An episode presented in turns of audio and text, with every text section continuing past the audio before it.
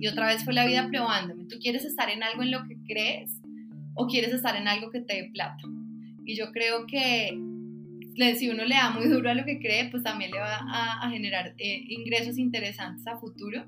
Pero si yo me hubiera ido a la otra empresa, hubiera sido una decisión basada más que todo en dinero. Y yo creo que no me hubiera premiado tanto la vida como me ha premiado por, por haberme quedado en Simplifica y pues volverme co-founder y todo pues la historia como, como se ha desarrollado.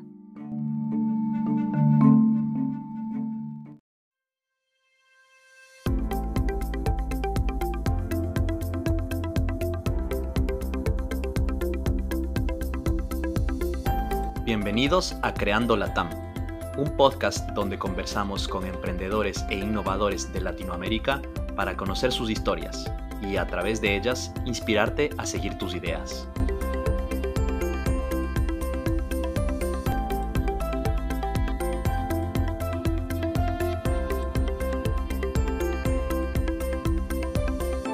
Soy José Luis Ortiz y en el episodio de hoy Salva García nos cuenta cómo su camino se cruzó con Simplifica y por qué está inspirando a emprendedoras y emprendedores con su ejemplo.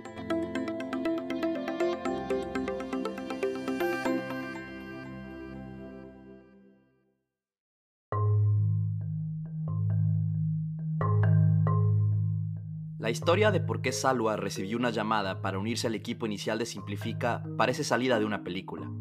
Después de muchos años en una empresa grande y establecida como DirecTV, entró al mundo del emprendimiento y las startups por cosas del destino. Una vez dentro, se convirtió en la embajadora visible de Simplifica porque le apasiona su misión. Simplifica es una plataforma que ayuda a personas que emplean a trabajadoras del hogar a manejar los procesos legales y de pago siguiendo las leyes laborales locales. Además, Simplifica ofrece beneficios para las trabajadoras en diferentes ámbitos de su vida personal. Nacieron en Colombia hace cuatro años y recientemente iniciaron una expansión a México.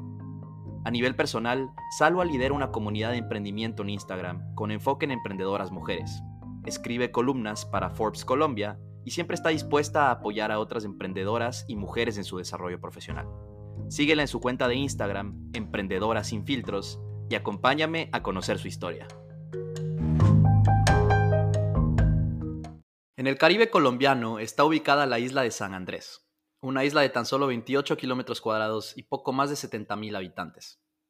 En esa isla fue donde Salwa nació y creció, en un hogar multicultural con raíces colombianas por su padre y libanesas por su madre. De pequeña, Salwa siempre se destacó por ser líder estudiantil en su colegio, un colegio público en San Andrés, en el que compartía con niños de todos los contextos y que forjó en ella una fuerte conciencia social. Mi infancia fue en San Andrés Islas, una isla pues del Caribe colombiano, donde realmente tuve la fortuna de crecer en un ambiente em, muy seguro, donde tenía cierta libertad desde edad muy temprana y contacto pues con la naturaleza, un ambiente muy familiar. Eh, de hecho, vivíamos en una casa donde mis abuelos vivían en, el primer piso, yo vivía en el segundo piso, mis primos así, entonces, pues, todo fue como muy comunitario y eso creo que forjó en mí también habilidades sociales. Como, como lo comentaron, em, el colegio donde yo crecí, un colegio público, éramos como 45 alumnos por salón, realmente muchas personas. Clase bastante grande, sí. Sí, y no habían clases sociales tan marcadas como puede haber en otras ciudades de Colombia, porque en esa época en San Andrés no existían ni siquiera los colegios privados.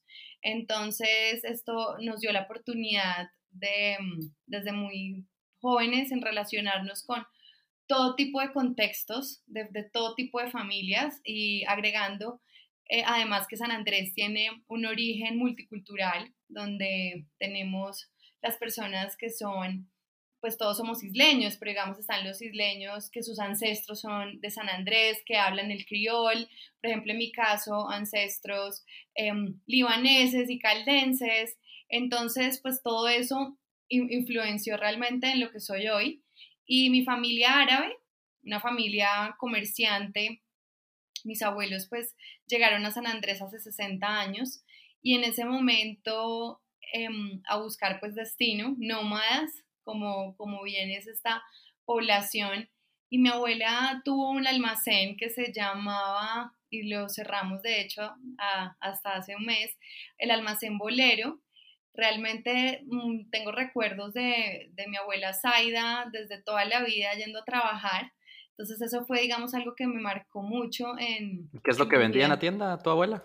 Me vendía ropa interior femenina, eh, importada, digamos que por muchos años eh, era el único almacén en Colombia que traía marcas como Chantel, La Perla, entonces iban todas las señoras eh, del interior, como decimos en San Andrés de Colombia, a comprar estas marcas.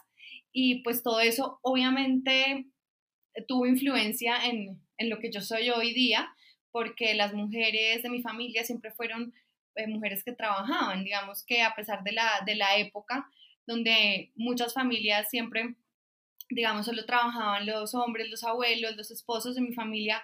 Realmente eh, el espíritu comercial y emprendedor siempre ha sido multigénero y eso pues claramente me dio una visión eh, diferente del rol de la mujer y, de cómo ser empresaria o líder en los ambientes donde yo me desarrollaba. A los 16 años te mudas a Bogotá para estudiar la universidad era muy común en San Andrés mudarse eh, al interior o al continente, como, como pues lo llaman ustedes, después de terminar el colegio? Realmente si tenía las posibilidades económicas era muy común hacerlo. De todas maneras es un esfuerzo importante que hace una familia por mandar a su hijo y pues mantenerlo con un arriendo, un apartamento y así. Eh, realmente llegar a Bogotá fue increíble. Eh, pues digamos que en San Andrés no hay aún universidades, solo hay una sede de la Universidad Nacional que tiene ciertos temas, más que todo investigación o alguna flexibilidad de, de carreras que luego las personas terminan igual mudándose para poder terminarlas, pero realmente en mi época no había ninguna posibilidad. Entonces, para uno poder llegar a ser profesional, casi que es un must mudarse. Entonces, en nuestro caso fue a Bogotá, porque mi hermano ya vivía en Bogotá, estudiaba diseño gráfico. Entonces yo llegué pues a vivir con él porque ya tenía pues mis papás como el lugar donde vivir y todo y pues em, llegar a Bogotá fue increíble porque pues San Andrés es una isla muy pequeña y es, eh, es como vivir en un pueblo con mar, ¿sí? Es maravilloso, un mar divino, pero realmente pues es una isla que siempre estuvo em, alejada de los conflictos armados, de los problemas de homicidios, de la violencia en Colombia, realmente entonces realmente llegar a Bogotá fue un choque grande, pero a mí me encantó porque llegar a Bogotá fue como abrir la mente a muchas posibilidades y a mí siempre me hacía ilusión como vivir sola, ¿no? Como llegar y tener como ya lo que es el mundo también, ¿no? O sea, el mundo real, pues en Colombia en esa época. Así es, entonces, em, digamos como que tuve esa experiencia y luego cuando estaba en cuarto semestre, quinto semestre de universidad, yo no dominaba el inglés. Entonces realmente era una, una, competencia pues que yo necesitaba reforzar porque pues para el mundo profesional lo que se venía era clave y em, se me da la oportunidad de irme a vivir a Londres en el año 2007 y ahí sí fue como la estocada final para abrir la mente, ¿no? Porque Londres es como esa ciudad del mundo eh, realmente es una mezcla de culturas súper interesante em, que a mí me, me, permitió pues abrir la mente y mm, pues aprender el idioma, pero también la experiencia pues de trabajar en otro país. ¿Cuánto tiempo estuviste ahí en Londres? Eh, nueve meses. Y, y pues me encantó, realmente fue, ahorita que lo pienso, cuando uno es más joven todo lo quiere hacer muy rápido y sobre todo yo he sido bastante Em, afanada como en mis decisiones, hubiera sido hasta interesante quedarme un poco más de tiempo, pero pues en ese momento mi prioridad también era volver a terminar la universidad porque no, no había terminado el pregrado, pero pues son experiencias que te van cambiando la vida sin uno darse cuenta, ¿no? Pues uno se va uno y vuelve otro, entonces eso siempre tiene maravilloso los viajes para, para mí. Totalmente, me, imagino esa experiencia durante la universidad por casi un año, eh, todo lo que te enseñó y pues cuánto ganaste a nivel personal y también pues profesional y en habilidades de inglés eh, durante, ese, durante esos meses. En 2009, Salva, te graduaste de la universidad y entraste a trabajar a Monsanto. ¿Siempre supiste que querías estar en una corporación de ese tamaño después de graduarte? No, realmente entré a Monsanto por, por suerte, por decirlo de alguna forma. Nosotros teníamos que completar un trainee o una práctica y yo fui seleccionada en ese proceso eh, y era pues una de las prácticas como más apetecidas porque de hecho era la mejor paga de todas las que estaban ofertadas. Y realmente yo llegué a Monsanto sin tener como mucha conciencia del tamaño de corporación que era, era Monsanto, ¿no? Cuando yo llego, empiezo como a entender como las dinámicas de esta gran corporación que tiene en ese momento la visión de generar alimento, porque el mundo se va a quedar sin comida, entonces por eso hay que hacer este tipo de productos y pues para mí fue muy enriquecedor porque a pesar de que era una práctica eh, comparado con algunos compañeros, mi práctica era muy estructurada en funciones. Yo me encargaba de todos los, los materiales de marketing y trade marketing para la región andina y me dio la oportunidad de ir a Venezuela dos veces. Venezuela en ese momento era el país más importante para, para Monsanto en la región. Eh, tuve la oportunidad de montar una agroferia y realmente también tuve la oportunidad de ver lo que yo quería para mí y fue darme cuenta que si bien fue una experiencia muy gratificante y la agradezco, no me da vergüenza decir que trabajé un año en Monsanto, también fue un aprendizaje para mí decir pues que yo tengo que trabajar en empresas que tengan productos y servicios en los que yo crea. Y realmente Monsanto, si bien yo nunca vi nada como de todo lo que vemos en los documentales y, la polémica que era esta organización que ya hoy día no existe porque la compró Bayer, realmente en ese momento fue como el primer, la primera madurez profesional de cuando terminé la práctica, me hicieron una oferta para quedarme y decir no. Estoy muy agradecida con la experiencia y la oportunidad, pero realmente yo voy por otro tipo de, de servicios, de productos, donde yo conecte más. Entonces, ahí pues se, terminó em, la experiencia y em, después empecé a buscar trabajo y por algún contacto me hicieron una oferta en DirecTV y digamos que DirecTV era todo lo contrario, ¿no? Era decir que yo trabajaba en DirecTV era como decir que soy de San Andrés. El que conoce San Andrés sonríe automáticamente y DirecTV en el año 2010, imagínate, hace 10 años. Todo el mundo le amaba DirecTV. amaba DirecTV, eh, Mundial de Sudáfrica, todo esto era en el contexto del Mundial de Sudáfrica, el Waka Waka, o sea, más pegado el, el Mundial que nunca en Colombia pues realmente ahí entré a DirecTV y hice mi carrera más importante multinacionales. ¿Por qué DirecTV? ¿Buscabas algo en específico con, ese cambio? Eh, Tal vez es una empresa más similar ahí o pues simplemente pura casualidad de que a través de un contacto llegaste ahí.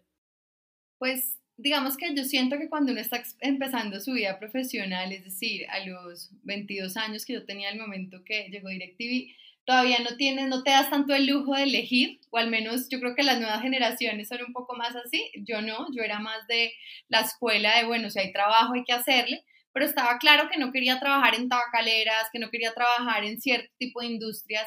Y DirecTV era una industria que a mí me gustaba porque hace 10 años Netflix, Amazon Prime, todos estos servicios pues no eran lo que son y DirecTV era el que mandaba la parada realmente en Colombia, en la región. Pero hace 10 años DirecTV era lo que, pues, lo que había en cuanto a streaming y pues cable y todo, ¿no?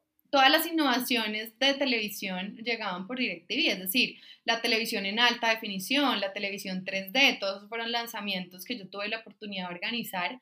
Y pues no fue tanto como que lo elegí, fue una oferta buena, me acuerdo que tuve la osadía de negociar el salario. Eh, y bueno, lo logré, entré y realmente fue una experiencia maravillosa. DirecTV fueron seis años de mi vida donde yo crecí muchísimo como persona y profesional. Es una empresa a la que le tengo muchísimo cariño. Realmente todos los años tuve la oportunidad de tener un ascenso, un cambio de cargo. Creo que tienen un tema de gestión de talento muy interesante. Y yo tuve además la oportunidad de hacer carrera primero en marketing ahí estuve en lanzamientos, toda la locura del Mundial 2010, donde prácticamente yo sin tanta experiencia podía disponer de un presupuesto pues de marketing que yo no he vuelto a manejar un presupuesto igual en mi vida, la verdad. Em, y realmente pues sí, tuve pues errores, o sea, me acuerdo una vez que hicimos unos, una campaña y yo aprobé uno, un material publicitario que iba para todos los puntos de venta y cuando me llega pues ya la caja para distribución y yo me doy cuenta que venía mal eh, una información de unas tarifas y el material no servía y pues yo realmente a mis 23 años fui y le dije a mi jefa que era la gerente pues que había cometido un error, que, que a mí se me ocurría mandar a hacer un sticker y ponerle acá volantes, eran como 100 mil volantes. Entonces me dice, se voltea a mi jefa y me dice como, no, o sea, tienes que votarlos y toca mandar a hacer otros. Y yo como que, y luego hablamos, y luego hablamos, yo dije, no, pues me echaron, pero realmente no, tuve la fortuna de que no me echaran, pero sí aprendí a responsabilizarme mucho más de lo que aprobaba, que es algo que uno como que desarrolla ese ojo de, la marca, ¿no? Ese ojo clínico. Y ahí estuve en marketing en diferentes cargos, más o menos tres años, y luego, pues yo me casé, em, a mi esposo le hicieron una oferta muy interesante en Barranquilla y DirecTV tuvo la, la buena apuesta de creer en mí y de trasladarme a Barranquilla con otro cargo ya en el área comercial. Entonces fue súper chévere porque realmente uno saber de marketing y llegar al área de ventas te da unas ventajas increíbles porque primero el de marketing no te viene a echar cuento y luego uno es, siento un poco más estratégico no solamente eh, de ejecutar. El paso por Barranquilla fue muy, muy bueno para mi vida. O sea, primero fue recién casada, nueva ciudad. Eh, fue como reconectarme con mi, con mi lado caribe. De hecho, pues mi mamá nació en Barranquilla y muy chiquita se fue a San Andrés, pero mis abuelos llegaron a Colombia por Barranquilla, como llegaba la mayoría de gente por, por el puerto que había en, en la región y realmente hice unas amistades increíbles, le tengo muchísimo cariño a la gente de Barranquilla y yo me veía que iba a pasar el resto de mi vida en Barranquilla. Pero bueno, la vida dio algunas vueltas y volvimos a Bogotá. Esos años, eh, como paréntesis te pregunto, esos años que vivías en Bogotá y en Barranquilla, ¿ibas frecuentemente a visitar familia a San Andrés? Sí, siempre, digamos, siempre los fines de año mínimo pero irónicamente, aunque Barranquilla está más cerca a San Andrés que Bogotá, hay más vuelos Bogotá-San Andrés que Barranquilla-San Andrés. Claro, siempre la capital. Exacto, entonces a veces aunque queríamos, no era tan sencillo y eh, Barranquilla tiene algo chévere y es que está muy cerca a Cartagena de Santa Marta. Entonces está como todo el Magdalena y todo Bolívar y todo La Guajira. Entonces nosotros aprovechamos mucho esa experiencia para viajar por la costa, que fue pues alucinante, porque realmente si no lo haces en carro, seguramente no lo haces. Entonces aprovechamos más bien como para conocer eh, más la costa norte colombiana. Chévere, bueno, dejando un poquito geografía colombiana y volviendo un poco más a la historia. Eh, Salvo, en 2015 empezaste a sentir que, que, no te llenaba lo que estabas haciendo en DirecTV, después de pues cinco años en los que tuviste bastante, bastante éxito en base a lo que nos cuentas. Cuéntanos un poco más eh, cómo tomaste la decisión de dejar DirecTV y qué fue lo que, lo que hiciste después. La verdad, eh, yo creo que en la, en la misma madurez que uno va teniendo como ser humano, se va haciendo ya preguntas más interesantes y eso es lo que para mí va marcando el desarrollo pues que uno va teniendo como persona y como profesional. DirecTV si bien era una empresa y es una empresa pues eh, que tiene un producto pues maravilloso, yo empecé a sentirme desconectada con ese producto y con la cultura empresarial. Yo quería migrar a un sector que fuera más digital porque sentía que ya solo la venta de punto de venta o de un telemarketing no es el futuro y lo sigo pensando con todo y que en mi empresa actual tenemos un call center.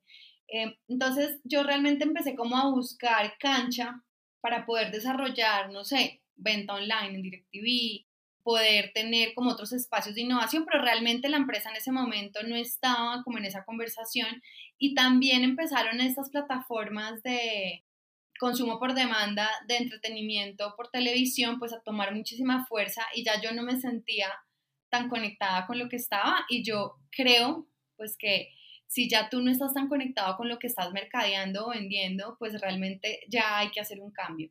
Y luego está el impacto social, ¿no?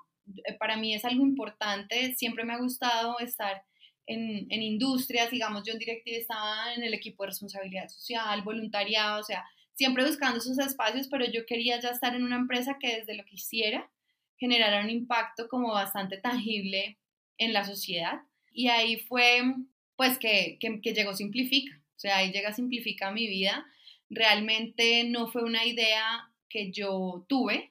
A mí el CEO de Simplifica por cosas del azar muy extrañas y es que básicamente él iba en un, en un bus, em, recién estaba gestándose el proyecto y estaba pensando que necesitaba una persona que viniera a cofundar, a ser parte del equipo fundador, que fuera muy buena en marketing, en ventas y como toda esa parte de alianzas, comercial. Y pasó por el edificio directivo de la autopista y lo vio y dijo, eh, yo creo que a mí una persona directiva me sirve porque también es mensualidad, tenemos como indicadores similares, seguro puede traer y también es una venta, digamos, compleja como lo, lo fue, luego simplifica. Y eh, por cosas de la vida, yo había ingresado mi hoja de vida a una, a una nueva página de hojas de vida de perfiles específicos de comerciales y de marketing que me habían invitado como por un, una llamada que alguien me hizo como, oye, estamos lanzando esto, vimos tu perfil en LinkedIn, ¿por qué no lo metes en esta página? Yo lo hice dos meses antes de que Camilo Méndez ingresara a esta... estaba planeado ahí. Sí, todo el destino estaba planeado y ahí y ahí, bueno, y ahí él me llama y me dice, mira, hacemos un emprendimiento, estamos buscando a alguien así, así, así. Y era algo como que yo venía pidiendo o buscando, como deseando. Y bueno, nos tomamos un café y hicimos clic inmediatamente. Antes de, de, continuar ahí con la historia, cuéntanos, eh, pues en, un minuto o, bastante resumido, qué es lo que hace Simplifica como, como empresa pues, y como eh, software. Claro, mira, Simplifica lo que hace es ayudarle a las personas que contratan empleados del hogar a contratarlos con todo lo de ley, es decir, con ingreso al seguro social, contrato, pagos justos. Es una plataforma que es una plataforma web y una aplicación móvil donde el empleador tiene el poder de gestionar de la mejor forma a su trabajadora y de paso lo que hacemos es mejorar la calidad de vida de las trabajadoras. Es importante resaltar que Simplifica no es una bolsa de empleo, no es una agencia que tú llames y digas envíenme una empleada. Lo que nosotros hacemos es ayudar a la gente que tiene su empleada a que la pueda ingresar al sistema que es complejo y la gente pues no sabe. Obviamente esto lo desarrollamos en países donde ya la regulación em, exige que los empleados domésticos tengan las mismas garantías que un empleado de una oficina. Estamos en Colombia hace cuatro años y ya estamos también avanzando en nuestro proyecto en México porque la regulación justo se acaba de dar. Me parece a mí increíble pues eso esa idea en verdad, porque pues o sea, en Ecuador yo sé que esta, esta regulación está ahí también y pues por ejemplo en la casa, pues en mi casa con, con mi familia, cuando yo estaba ahí toda la vida estaba la, la pues, empleada asegurada a, la, seguridad social de, del Ecuador, al IES, y me acuerdo que era un dolor de cabeza, pues, para, para mis papás, sobre todo para mi mamá, y pues ella siempre lo, gestionaba, pues, con la contadora, digamos, de la empresa de mi papá, y pues, me imagino que mucha gente como que hace, o lo hace así, o simplemente no lo hace bien, entonces... Eh... Sí, nosotros hacemos de contador, de abogado, eh, y también de plataforma de beneficios, porque luego te ayudamos como a, a lo de ley, Em, que es lo mínimo que tienes que cumplir, pero a, través de Simplifica, tu empleada puede tener otros beneficios que no va a tener si lo haces de manera independiente. Entonces, pues es también como poder agrupar una población que solita no va a lograr mejores tarifas en celular, no va a lograr tener una billetera electrónica para recibir su salario. Entonces, digamos que, eh, digamos, a mí lo poderoso de este modelo es que a través de cumplir la ley, el empleador cumple su dolor, que es quitarse lo complejo, eh, no tener multas, problemas a futuro, pero al tiempo de que él cumple esto, la trabajadora también está teniendo un trabajo digno, pagos como deben ser y todo esto pues con una experiencia que queremos hacer diferente, una experiencia, o sea, volver la formalización, que es algo tan aburrido que de hecho hasta la misma palabra yo digo, por favor, no la digan en la venta, que eso asusta, eh, volverlo como algo que sea sencillo, tecnológico, entonces pues es un reto bien interesante y, y la gente pues hasta ahora ha respondido muy bien a la, a la propuesta. Volviendo entonces a, la historia, eh, Camilo te contactó, eh, me imagino que por LinkedIn o por email, te dijo conversemos, se tomaron un café. ¿Cómo te convenció de, de, unirte al startup? Pues lo, lo, decidiste apenas conversaron la primera vez, ¿te costó tiempo? ¿Cómo fue? Me costó, digamos que desde que a mí me contó la idea, como que a mí me sonó, esto es lo que yo estaba buscando. Sin embargo, de tú venir siete años en la vida de la corporación a decir, no, es que me voy a emprendimiento, la gente creía que yo me iba a ir a trabajar un garaje, literal. Entonces, em, sí, entonces, realmente yo lo que dije fue, bueno, si yo me voy a ir, pues yo me tengo que ir con unas condiciones que sean mejores para tener como la seguridad de que no me estoy yendo a, a una idea de alguien pues que se le ocurrió y bueno, realmente el proceso de selección de entrada fue diferente. Yo, por ejemplo, cuando Camilo me llamó, yo no tenía como mucho tiempo esos días y él me dijo, no, pues yo voy a donde tú estés y nos tomamos un café. Y para mí eso fue súper disruptivo porque yo nunca había estado en un proceso de selección, pues yo venía muy escuela, corporación, donde uno es el que está pues como interesado y el otro es el que se da el lujo de decir eso. Y a mí eso me encantó porque me di cuenta primero que estaba hablando con un ser humano sencillo, pues que estaba dispuesto a, aunque iba a ser pues mi jefe, ¿no? Y todo, estaba dispuesto como a ir a donde yo dijera porque estaba muy interesado en mi perfil. Entonces nos tomamos un café en una panadería em, muy pues, cerquita donde yo trabajaba en DirecTV porque yo tenía muchos viajes esa semana y realmente fue, o sea, realmente fue como un clic inmediato, tanto en la idea como la personalidad, o sea, realmente era sacar con él adelante esta idea, entonces tenía que haber química y tenía pues que haber como entendimiento y eso hubo. Eh, luego, no fue tan difícil, digamos, para mí tomar la decisión como el apoyo, lograr el apoyo de mi familia. Digamos que para mi mamá y mi papá fue durísimo porque ellos no entendían ni de startup. También creían que te ibas a un garaje o qué. ni del mundo digital, o sea, realmente era como que, a ver, has hecho una carrera donde todo te va bien. Yo fui a Barranquilla con DirecTV, volví en un ascenso que me hicieron y me dijeron vuelve a Bogotá, tal. Entonces, llevaba seis meses en ese cargo, entonces para mi familia y también para las generaciones de antes, como que no se entiende esas decisiones. Sin embargo, pues yo sabía que acá iba a tener la posibilidad de tener acciones, algo que pues para mí también era nuevo. Eh, el, el, salario no era para nada despreciable, pero lo que a mí más me conectó fue el problema que resolvía. Simplifica porque yo, así como tú toda la vida tuve, tuve eh, empleada en mi casa, para mí no era como tan, así como tú dices, no, mi mamá sufría con lo del seguro, la verdad para, para, para mí fue algo más bien nuevo. Realmente yo cuando me contaron esta idea, yo dije, o sea, la señora que va a mi casa un día a la semana no está inscrita en nada legal. Entonces, así como yo, ¿cuántas personas hay que es que ni siquiera saben que lo deben hacer? Entonces, a mí me conectó muchísimo porque le tengo mucho cariño a varias trabajadoras que hemos tenido en mi familia y creo que merecen pues lo mejor, creo que es un trabajo muy desagradecido. Entonces como que conecté mucho con la persona, pero también con el proyecto y eso pues fue como la mezcla perfecta. ¿La, la oferta fue ser eh, cofundadora desde el inicio o, o cómo llegaste a eso?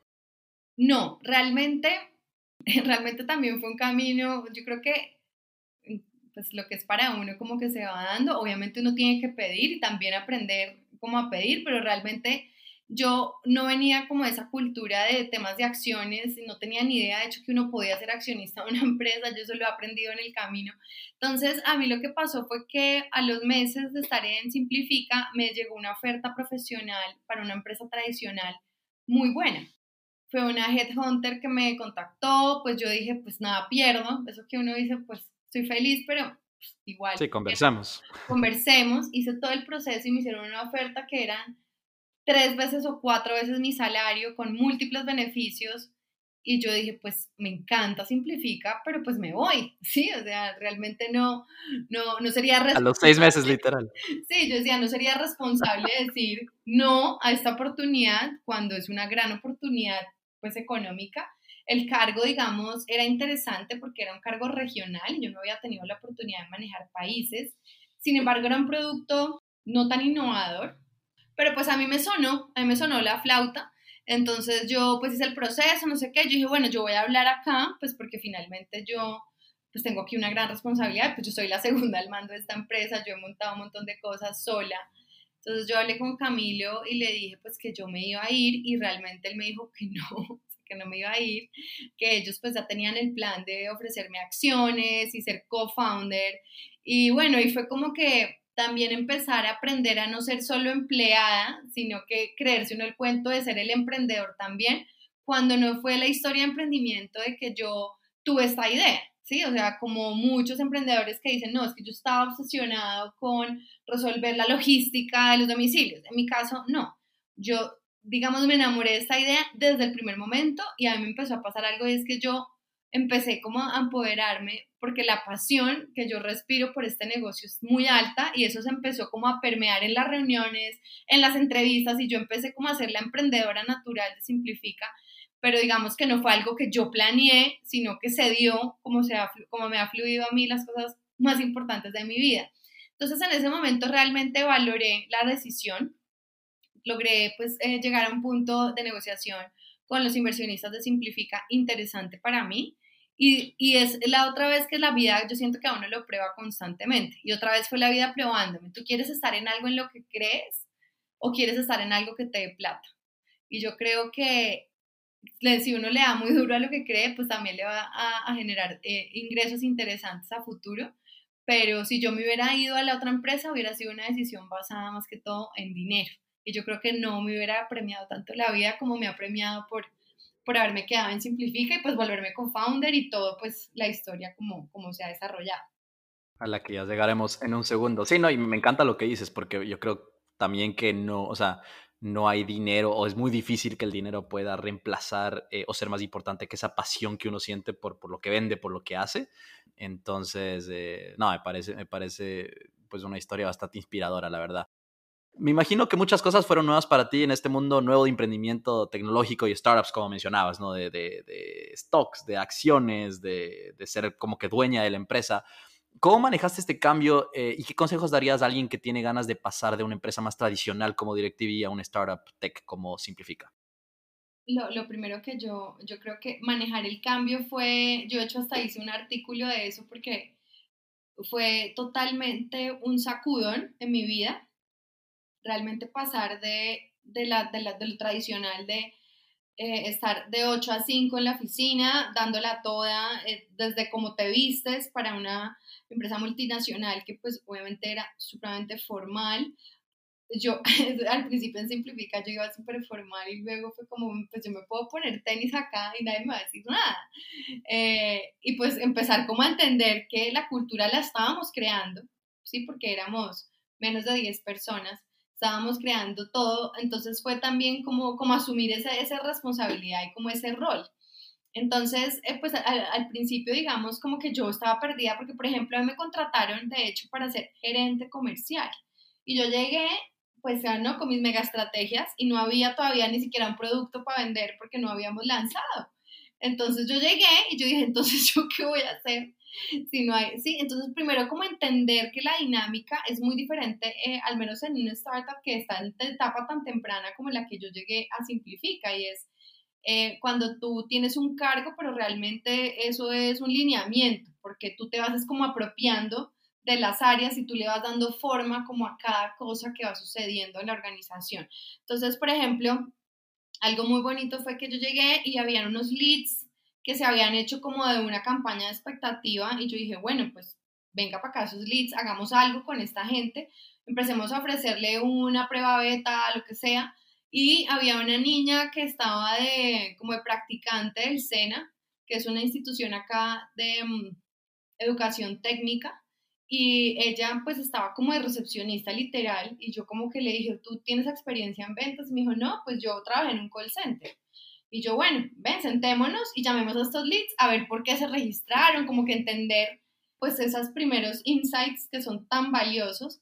Y nos sentamos con Diana López, que hoy día pues ha crecido nuestra compañía, ella es supervisora pues de, de otras cosas. Y empezamos a hacer las primeras llamadas y empezar a entender pues por qué le interesaba a la gente el tema. Entonces, yo pienso que el primer consejo que yo daría es que uno no puede llegar con la cultura de, ah, es que si yo vengo a una empresa, una startup en etapa temprana, porque obviamente ya si es una startup, pues sabes que tiene 500 empleados, claramente ya los cargos y las estructuras tienden más a ser una corporación. Pero en el momento que yo llegue a simplificar, lo primero, el primer consejo que yo daría es, uno no puede llegar a decir como yo solo soy ventas, yo solo hago esto. O sea, el espíritu emprendedor tiene que permear cada cargo, porque si no, el lanzamiento nunca se da, la empresa nunca sale adelante casi que los emprendedores estamos ahí, pues justamente para hacer que las cosas sucedan. Entonces, si uno pretende llegar a una empresa de estas a ser como el gerente multinacional, pues que tiene asistente, que le corren, pues está en la, o no sería, digamos, para esa persona.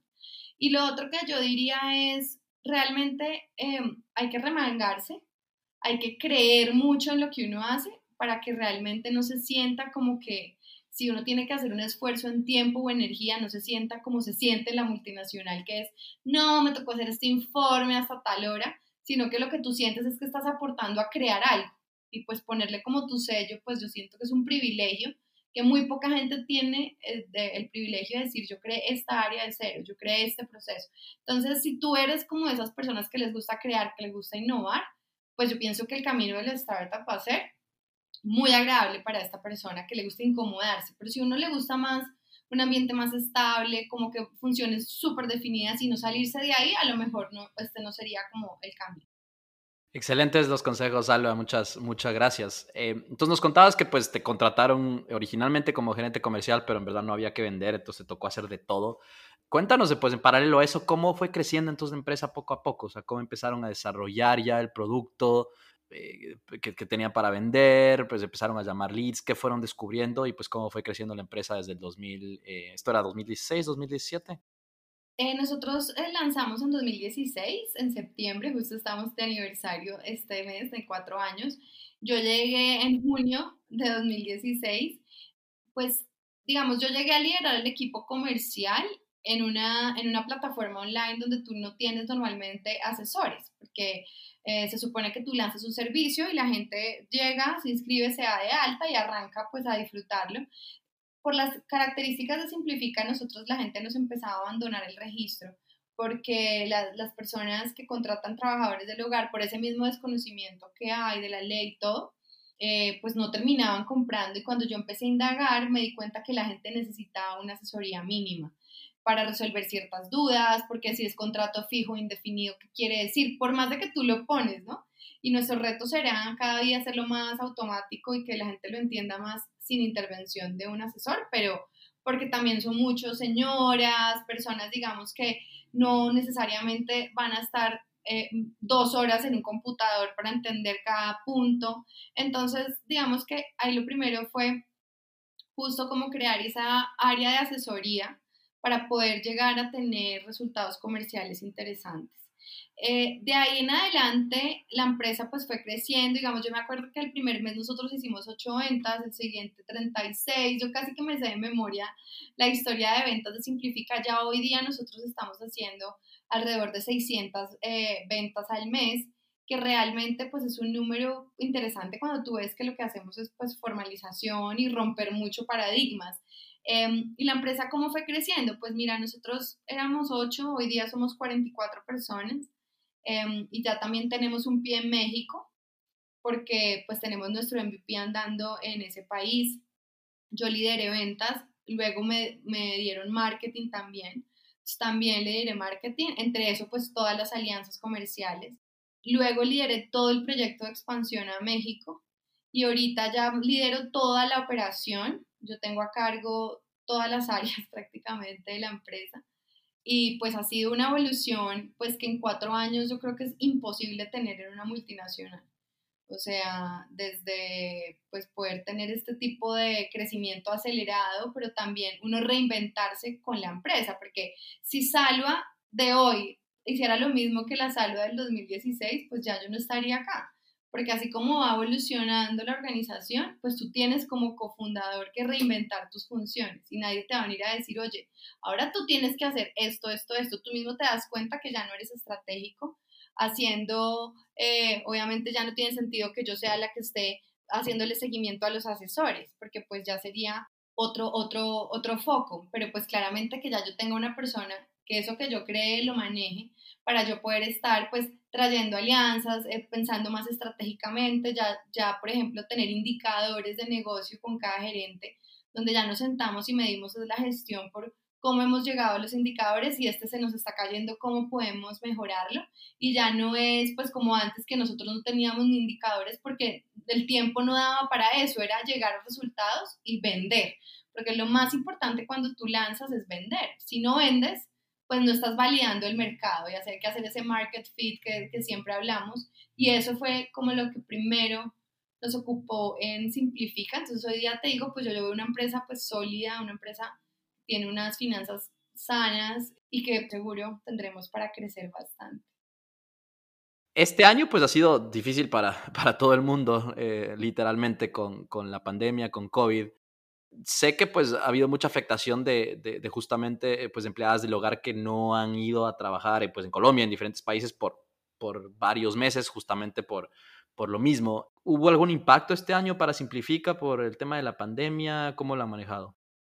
Pues como todos los negocios sí hubo un impacto, o sea, realmente nosotros teníamos un plan muy agresivo y el 2020 de verdad que como para casi todo el mundo empezó muy bien. Nuestro primer Q fue excelente con todo y que las últimas dos semanas de marzo ya nos tocó en Colombia esta situación.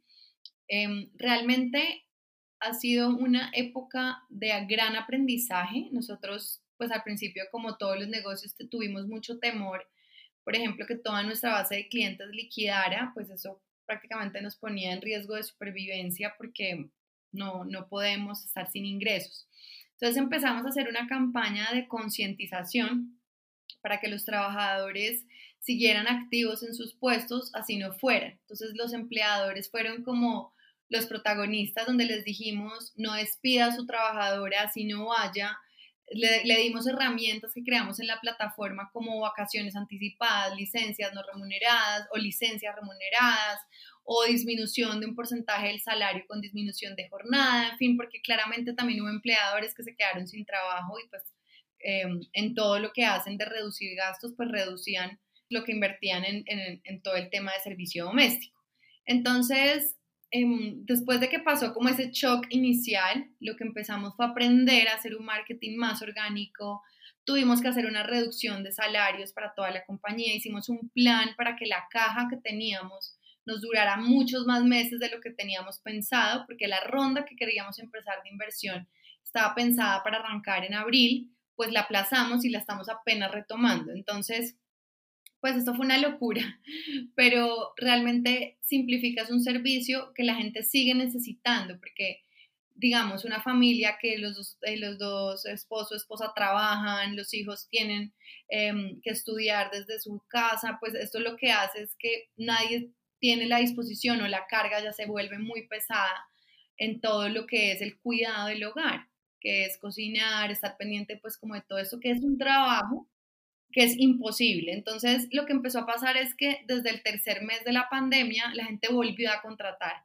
porque pues se estaban enloqueciendo y la verdad, lastimosamente, las mujeres de los hogares empezaron a triplicar la carga porque seguimos siendo una cultura donde las tareas del cuidado recaen mucho en las mujeres.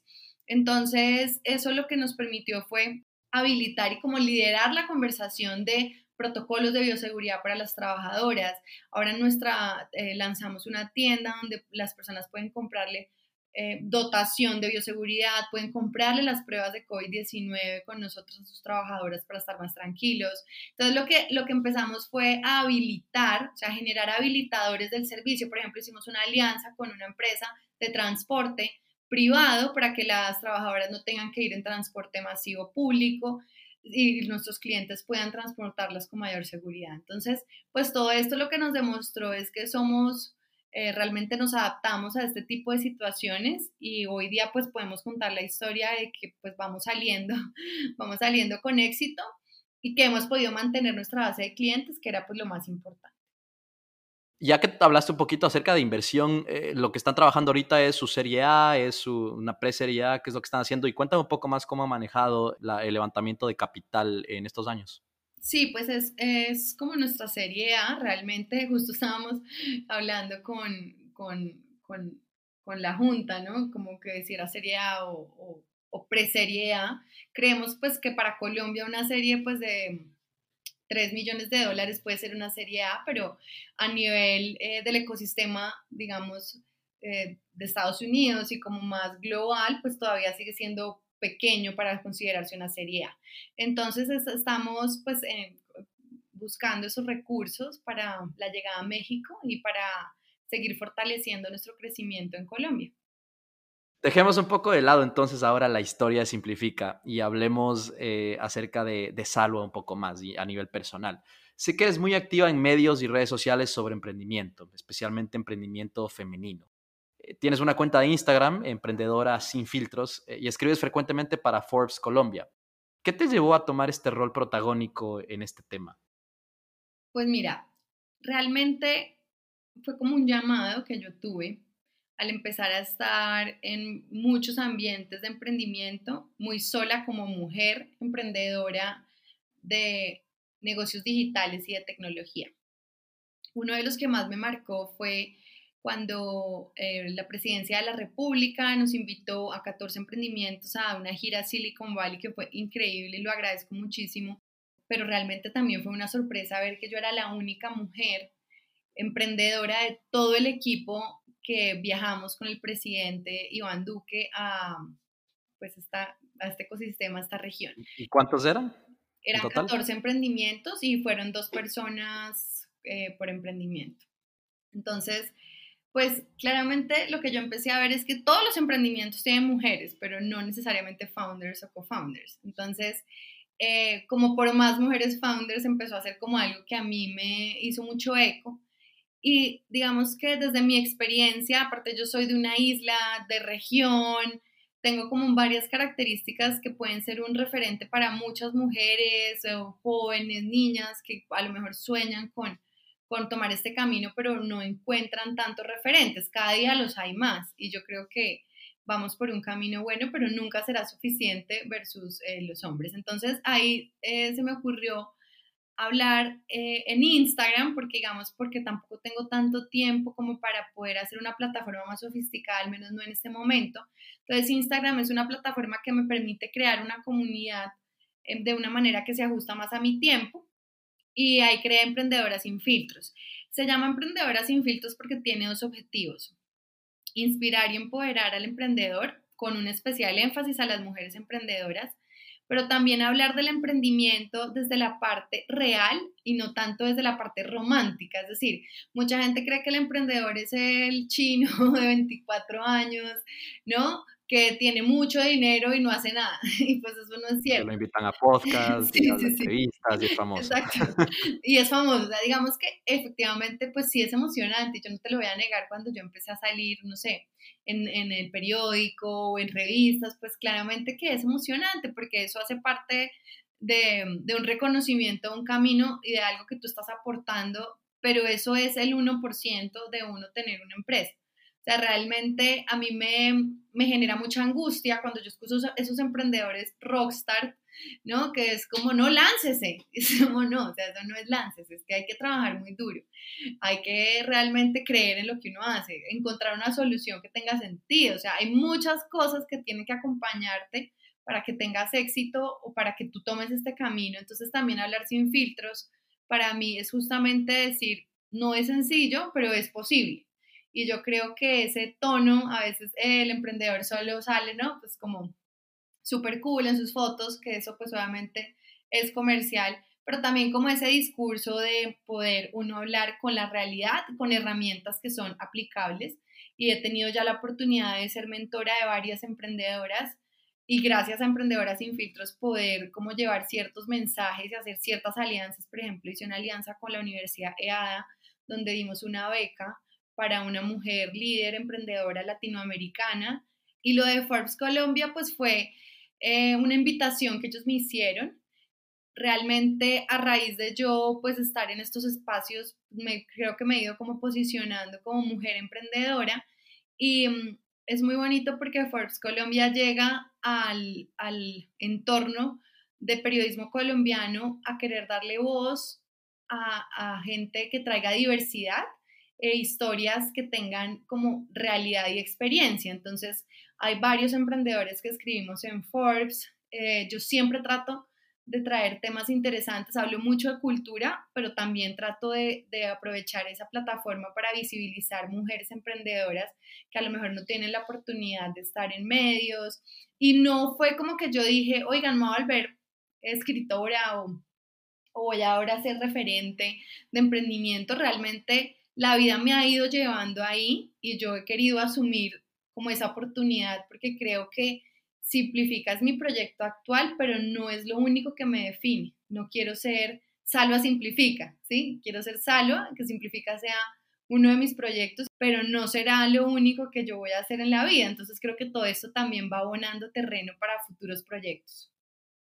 Me parece, me parece increíble, me, encantó lo que dijiste de, de, pues que la vida del emprendedor es, es 1%, eso nada más 99% es, es darle duro eh, y creo que eso se resume súper bien, me gustó mucho, pues ya te estoy siguiendo en, en, Instagram y hago un llamado a todos nuestros, nuestros escuchas a que, a que sigan a Salva en eh, Emprendedora Sin Filtros en, en Instagram la descripción de la cuenta es ser emprendedor no es un camino rosa, lo cual me parece que, que resume eh, de manera excelente todo lo que acabas de, de decir.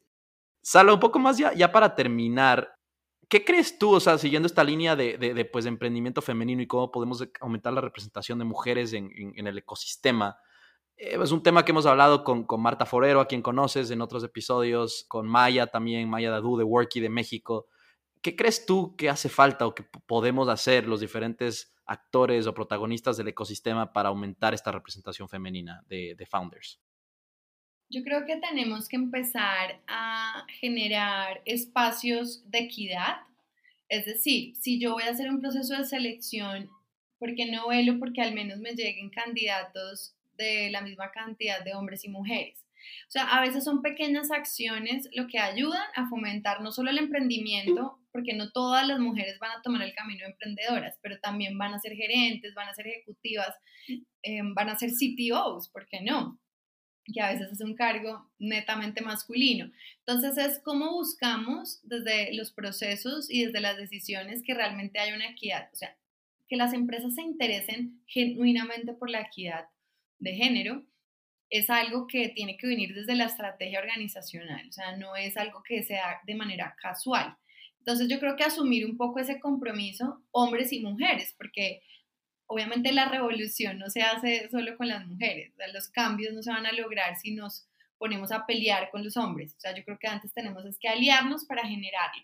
Y, y eso pues me lleva a decir que en los eventos de emprendimiento, en los foros, en lo que organizan todas las instituciones, siempre velar porque haya mujeres. Todavía sorprende, porque sorprende que un editor haga una portada de un periódico donde habla de empresarios hablan de la crisis y todavía son cinco empresarios hombres. sorprende que hoy día siga pasando, pero sigue pasando porque toda la gente que aprobó esa publicación, nadie se le ocurrió que iba a ser polémico no incluir mujeres o más que polémico, que la perspectiva de una crisis sin incluir los liderazgos femeninos no tiene la vista completa. Entonces, yo creo que hay que tener un compromiso y yo creo que también hay una responsabilidad desde las mujeres. Es decir, si hay una mujer emprendedora que ayuda a otra mujer emprendedora, se van creando redes realmente de sororidad y de apoyo eh, que son fuertes y a veces las mujeres estamos em, no, no, no, estamos como tan conscientes de esa responsabilidad que tenemos ya haber llegado a cierta posición. Entonces, yo creo que por ahí. Y por el otro lado, la misma mujer trabajar en su mentalidad para estar segura de que es capaz de hacer ese cargo, de hacer ese emprendimiento, de llevar ese negocio a otro nivel, porque lastimosamente a muchas personas, mujeres, a lo mejor no las criaron o no crecieron en ambientes donde todo el tiempo las empoderaban, pero eso no quiere decir que no se puedan empoderar. Entonces también hay una responsabilidad en atreverse, porque no es que si tú eres mujer emprendedora, y lo digo por experiencia, llegues a un evento y te van a decir, ah, no, porque tú eres mujer no puedes entrar. No, lo que pasa es que llegamos muy pocas. Entonces es, oigan, atrevámonos también nosotras si queremos ver más empresarias, queremos ver más mujeres liderando en grandes organizaciones y siendo emprendedoras, pues las mismas mujeres tenemos que ambicionar a llegar ahí y no conformarnos simplemente con siempre ser eh, la mejor del equipo, pero el que gerencia y el que lidera es un hombre. Entonces, creo que la responsabilidad parte también desde nosotras mismas y sería muy injusto decir es que todo está eh, en contra. No, no todo está en contra. Obviamente hay temas culturales que para sanearlos, digamos, sería un análisis como mucho más profundo del que te estoy dando, pero pero efectivamente es un tema de mentalidad propio que uno sí puede construir y yo lo he vivido personalmente. Desde la primera vez que di una charla a hoy, pues el, el trabajo hacia adentro para yo creerme capaz y creer que valgo y todo, pues ha sido importante. Entonces, pues esta también sería una invitación que yo haría a, a todas las mujeres y es que realmente no siempre todo el entorno tiene la culpa. Muchas veces nosotras mismas no, ni siquiera nos atrevemos a, no sé, a pedir ese teléfono, a pedir ese aumento, a tener esa conversación incómoda. Entonces, pues tenemos que trabajar también en eso. Para terminar, eh, Salva, la, la, pregunta que hago a todos mis invitados y la pregunta final es cómo podemos continuar creando en Latinoamérica y desarrollando este ecosistema de emprendimiento y tecnología, ya más a nivel, a nivel general. Pues Latinoamérica se proyecta como una de las regiones más innovadoras en los próximos 30 años en temas de emprendimiento e innovación. Y yo creo que eso se da porque tenemos todos los problemas a flor de piel. Hay tantos problemas que tenemos en Latinoamérica que si todos nos comprometemos a hacer empresas que resuelvan unos de estos problemas, pues el ecosistema de emprendimiento va a ser increíble. Pero tenemos que asumir esa responsabilidad. No podemos pretender que todos los problemas, todas las soluciones sean importadas.